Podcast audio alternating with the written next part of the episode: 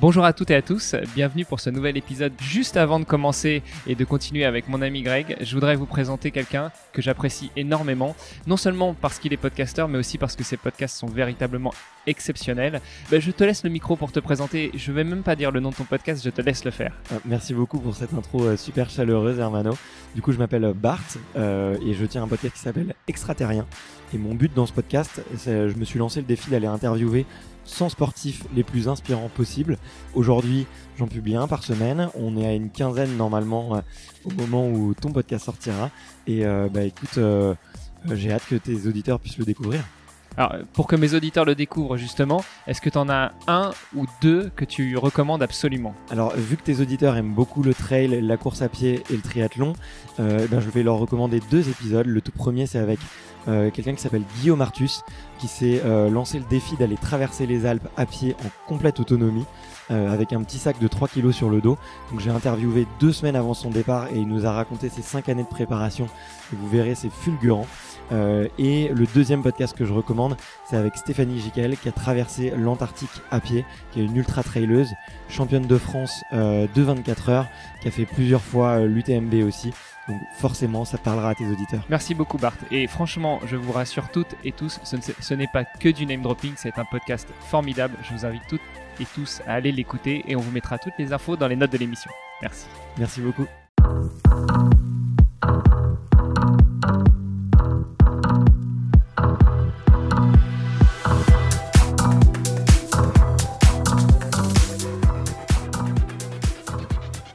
Salut les sportifs, on se retrouve pour un nouvel épisode hebdomadaire du euh, podcast de Fans qui euh, suit euh, le quotidien de notre athlète qui essaye de se qualifier pour les JO de 2020 à Tokyo. Pour ce podcast, eh bien l'équipe est au complet puisque j'ai le plaisir de retrouver Hermano. Salut Greg et salut tout le monde. Et Duno, l'entraîneur qui nous rejoint chaque semaine pour nous expliquer un petit peu ce qui se passe. Salut Duno. Bonsoir tout le monde, bienvenue. Alors Duno, la semaine passée, on s'est quitté avec les auditeurs sur euh, le départ pour Francfort, euh, pour le marathon de Francfort, qui était une des grandes étapes quand même dans la euh, conquête de cette qualification pour les JO de 2020 à Tokyo. Et euh, du coup, vous êtes allé à Francfort. Alors, raconte-nous un petit peu ce qui s'est passé entre le moment où vous êtes parti euh, après le podcast qu'on avait enregistré et puis euh, qu'est-ce qui s'est passé le week-end là-bas à Francfort. Bah nous, bah, ça s'est bien passé notre départ parce qu'on était enthousiastes et on était prêt en fait à faire cette marathon. Donc avec toute l'équipe au complet, on était bien parti en arrivant là-bas euh, on a pris le dossard comme tout le monde, donc euh, voilà, on pensait que euh, il n'y aurait pas eu des problèmes et puis tout était en place parce qu'on s'est plus soucié de, de, de tout ce qui est dossard et puis tout ça. Sauf qu'en arrivant là-bas, on a eu quelques soucis, quelques problématiques par rapport à l'organisation locale. Donc, il s'avère qu'il y avait des soucis bah, de ce dossard-là et puis de des SAS. Euh, on nous a pas mis dans le SAS élite qui était prévu euh, euh, au début, qui était prévu, hein, qui était convenu avec l'organisateur, et ils nous ont mis dans les SAS 6 on était derrière. Alors pour ceux qui connaissent pas, on va essayer de vulgariser un peu parce que même s'il y a des gens qui nous suivent, qui je pense connaissent un peu la course à pied, euh, déjà quand on part faire une course à pied, on a un dossard, donc un, petit bout de papier avec un numéro devant, derrière, ce, des fois les deux. Euh, en plus de ça, on a souvent une puce, surtout sur les grands marathons internationaux comme ça qui sont officiels, donc qui permet de chronométrer la course de l'athlète à partir du moment où il passe sous l'arche du départ jusqu'au moment où il arrive à l'arche d'arrivée, avec souvent des temps intermédiaires. Alors sur les grands marathons comme Francfort, c'est au 5, au 10, au 15, au semi, euh, au 25, au 30, au 35 et 40 et au 42. Voilà, puisque un marathon c'est 42. Et, euh, et puis en plus, pour les grands athlètes, des athlètes de haut niveau comme fans, euh, ce sont des, appels, des athlètes que l'on appelle élites, donc qui sont du niveau élite et qui partent en général dans un SAS préférentiel euh, pour les élites. Alors quand on parle de SAS, on parle finalement d'une euh, d'une euh, d'un découpage de la course par rapport au temps de course prévu. Quand vous vous inscrivez sur une course et surtout sur les marathons, on vous demande quel temps vous comptez faire. Si vous en avez déjà fait, bah, vous avez un temps de référence, donc vous pouvez dire 2h30, 3h, 3h30, 4h, voire même plus. Et on va découper le nombre de participants suivant le temps que vous avez prévu de faire. Donc en l'occurrence Vu que c'est une athlète de haut niveau, qu'elle a déjà un temps de référence sur marathon qui était à Paris en avril 2018, eh bien, elle avait le droit à partir avec les athlètes élites, les athlètes de très haut niveau, euh, ce qui, visiblement, tu nous dis, Nuno, ce n'était pas le cas dimanche dernier. Elle s'est retrouvée dans le sixième SAS. Alors, sixième SAS, si je ne m'abuse, ça correspond au temps de 4h, 4h30 au marathon, c'est ça? Oui, c'est exact, oui. Donc on s'est posé des questions, pourquoi pourquoi il y avait ce souci-là? Et puis voilà parce que c'était pas c'était pas prévu, donc on se demandait. Donc on a on a vu les commissaires des courses en fait qui étaient sur place, s'ils pouvaient on leur a demandé s'ils pouvaient faire un effort pour nous et puis faire quelque chose en fait pour replacer Fans et Olivier euh, son lièvre. Donc euh, il s'avère que ça s'est pas fait. Donc euh, du coup, euh, elle était vraiment derrière, donc c'était pas normal. Pas normal. Et puis, euh, bah Greg, tiens, Greg, on va te donner aussi un peu la parole. Toi qui as déjà couru des marathons, des grands marathons, tu peux nous expliquer qu'est-ce qui est difficile quand on part, euh, allez, euh, disons qu'on a un temps de référence sur marathon de 3 heures et qu'on part dans un SAS 4h30 ou, ou plus Bah évidemment, vous imaginez qu'un départ de marathon comme Francfort, c'est, euh, j'ignore exactement le nombre de participants, mais c'est un événement qui est quand même international. Donc s'il y a entre 20 et 30 000 personnes au départ, on peut imaginer que si ces personnes-là sont réparties sur, mettons, 10 blocs, ça fait 3000 personnes par bloc à peu près hein, qui vont, qui vont s'élancer. Donc ça veut dire que le, bloc élite, ça va être quelques personnes, ça va être une vingtaine d'élites qui vont partir en même temps, et puis là, leur temps va être chronométré à partir du gun start, donc à partir du moment où il y a le, coup de feu euh, qui euh, ouvre officiellement la course. Par contre, dans les SAS qui sont derrière, ben, on va les faire partir de manière progressive. C'est-à-dire que moi, quand j'ai fait le marathon de Berlin, par exemple, j'étais dans le troisième bloc euh, depuis le début. Ça veut dire que on entend le gun start et on entend les speakers qui commencent à annoncer le début de la course, mais ensuite, les gens, ils commencent à s'élancer, mais nous, il nous faut peut-être 10 minutes un quart d'heure avant qu'on commence vraiment à se mettre euh, à courir. Et puis là, on va courir très lentement d'abord, on va marcher, puis ensuite on va se mettre euh, trottiner gentiment parce que il faut que toute cette foule se mette en mouvement. Et puis on va passer sous l'arche de départ et on sera encore en train de courir largement à une allure inférieure à ce qu'on espère courir sur le marathon.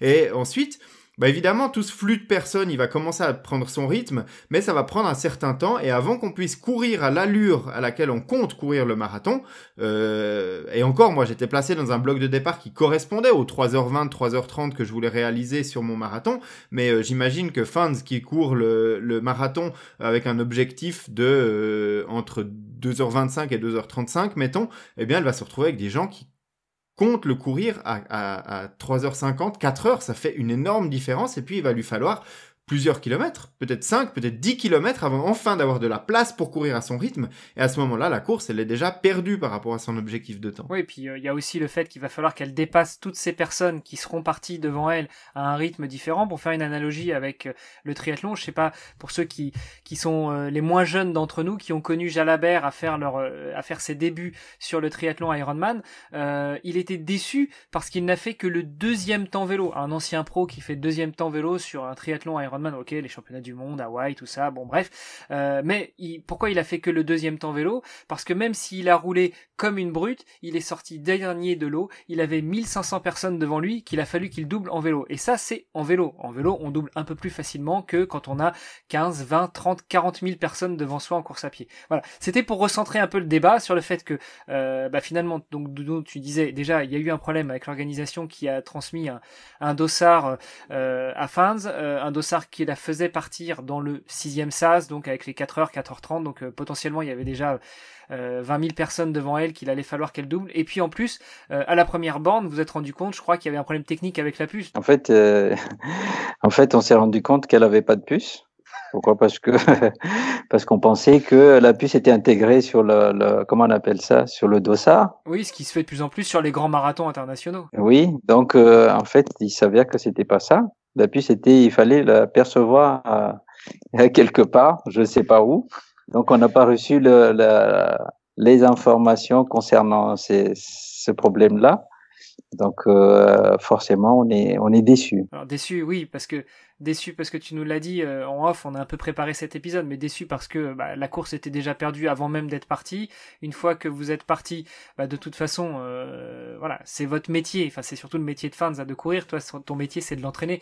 Mais donc, vous savez très vite euh, qu'il y a quelque chose qui cloche et que la course, euh, bah, ça se jouera plus euh, si elle va jusqu'au bout en, en 2.30, en 2.20, 2.30, mais ça se jouera en 3h, 3h10, le temps de doubler tous ces gens-là. Et puis, et puis en plus, elle va se cramer pour, pour la suite. Donc, à la limite, c'était peine perdue et euh, je pense que la décision finalement que vous avez prise, je te coupe un peu l'herbe sur le pied, mais c'est-à-dire d'arrêter à mi-course était euh, était très bonne parce qu'elle a fait une sortie longue euh, et puis en plus de ça, il a fallu gérer toutes les émotions de l'athlète qui a quand même donné euh, ces 18 derniers mois depuis sa dernière participation à Paris, cet objectif dans un premier temps de Berlin, Berlin qui a été, vous avez eu un souci technique aussi, donc vous avez décalé sur Francfort, mais euh, voilà, il a fallu euh, d'abord qu'elle se motive pour Berlin, qu'elle s'entraîne dur.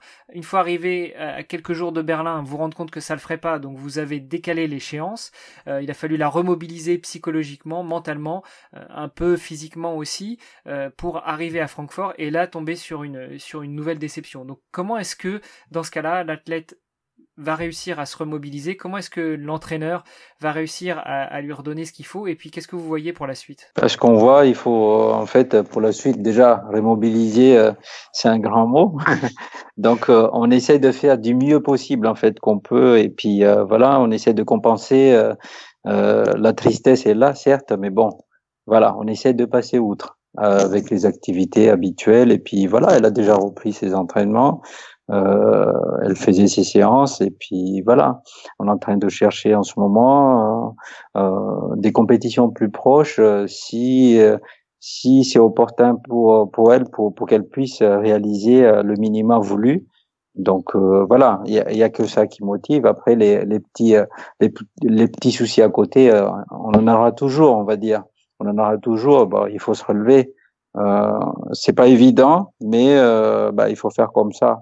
Après, si ça va pas, ça va pas. Hein. C'est c'est comme ça. Donc tu nous as dit, vous allez essayer de vous remobiliser, enfin tu vas remobiliser euh, l'athlète, en l'occurrence fans. En même temps, vous cherchez sur quelle course vous allez pouvoir vous aligner pour faire les minima. Donc on le rappelle, hein, malheureusement, contrairement à d'autres courses, là, elle, elle veut se qualifier pour, les pour le marathon olympique. Elle ne peut faire les minima que sur un marathon. Elle peut pas aller chercher ça sur un semi ou sur, euh, sur un 10 000. C'est exact, c'est exact. Bah, on est en train de, de prospecter et puis euh, d'ajuster certaines choses parce que le mauvais temps commence à arriver, le froid aussi et tout ça. Ça fait partie des paramètres qui freinent un petit peu sur la performance.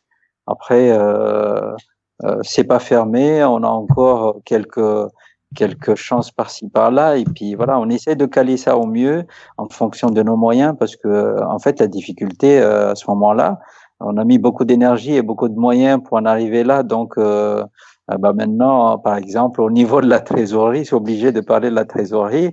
Bah, on a comme toute la famille a, investi là-dessus, donc euh, bah voilà, on a on a plus grand chose. Donc on essaie de faire avec nos propres moyens. on cherche des moyens les plus les plus simples et les plus euh, les plus adéquats par rapport à nos besoins pour qu'on puisse euh, faire une compétition soit plus près, soit moins coûtant, bah, dès qu'on trouve, euh, vous serez le premier à être au courant. Bah, j'espère bien que nos auditeurs seront au courant, mais euh, en dehors d'être au courant, de savoir, de savoir vers quelle course vous allez vous orienter pour aller gagner et chercher la prime de course, parce que même sur les courses de campagne, comme on dit, ça, se dit encore ça, les courses de campagne, Greg? Oui, euh, on va dire ça. Probablement, oui. bon, bref, même sur les entre guillemets petites courses ou les courses de niveau départemental, régional. Beaujolais. Ouais, je suis pas certain que ce soit une course pour aller faire de la performance ou alors de la performance de levée de coude. pas d'aller faire euh, le marathon du Beaujolais pour essayer de faire une performance qualificative pour les JO. Bien sûr, on reste concentré, hein, soyons sérieux. euh, non, mais donc plus sérieusement, euh, pour l'instant, la seule alternative que vous avez, en gros, à part euh, bosser, enfin que votre foyer travaille par ailleurs, et toi, tu as un travail par ailleurs puisque tu n'es pas que l'entraîneur de fin, tu es aussi militaire. Euh, vous avez l'option d'aller sur des courses départementale, euh, régionale, nationale, pour aller chercher les primes de course et donc financer euh, bah, les, quelques mois qui restent pour retenter un objectif et donc vous qualifier pour les Jeux Olympiques avant d'avoir le soutien de la fédération. vous pouvez, on peut aussi éventuellement faire appel à nos auditeurs et, euh, et c'est aussi un peu l'objectif de ce podcast, c'est-à-dire chers auditeurs, vous qui nous écoutez, si vous voulez soutenir une athlète de haut niveau qui malheureusement euh, ces deux dernières fois a enchaîné les, les problèmes, euh, en plus des galères euh, du quotidien pour tous les athlètes de haut niveau, mais ça on pourra en reparler je pense par ailleurs. Bah, il y, a, y a cet aspect du financement. Donc si vous voulez l'aider, N'hésitez pas à participer. Il y a une cagnotte, il y a une page Patreon. Le principe de la page Patreon, c'est qu'à chaque fois qu'on publie un épisode, vous vous engagez pour un montant que vous voulez donner de 1 à X euh, euros.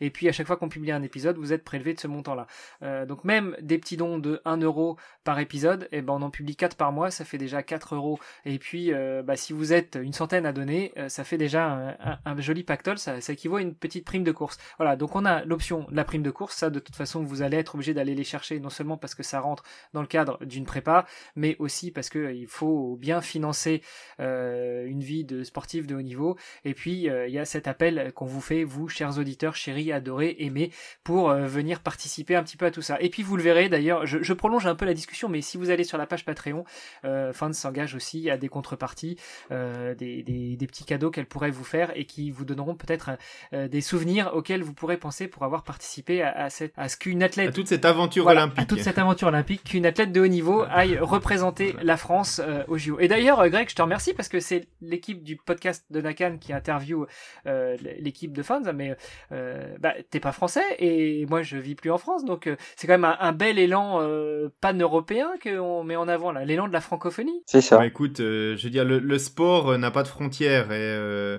et que ce soit nakan.ch ou que ce soit les Jeux Olympiques ou que ce soit n'importe quoi d'autre, on parle la même langue, on se comprend et puis et puis voilà, on se soutient. Enfin, pour moi, c'est naturel. De toute façon, tu l'as dit, on parle tous la même langue. Hein. Il y a une ligne de départ, il y a une ligne d'arrivée, il faut faire euh, le parcours qui est entre les deux, puis c'est tout. C'est ça. Mais, messieurs, je crois que nous avons trouvé la transition parfaite pour cet épisode d'aujourd'hui. Le sport n'a qu'une seule langue, la ligne de départ, la ligne d'arrivée. Qu'est-ce que vous en pensez? Bah, C'est parfait. Et en plus, le français, c'est la langue officielle des Jeux Olympiques, il n'y a plus rien à redire. Voilà, l'esprit Pierre de Coubertin. C'est ça. c'est exact. voilà. Merci beaucoup à vous tous. Merci. Merci à tous. Je vous souhaite une bonne soirée et puis je vous dis à la semaine prochaine. Une très bonne semaine et à la semaine prochaine. Allez, au revoir.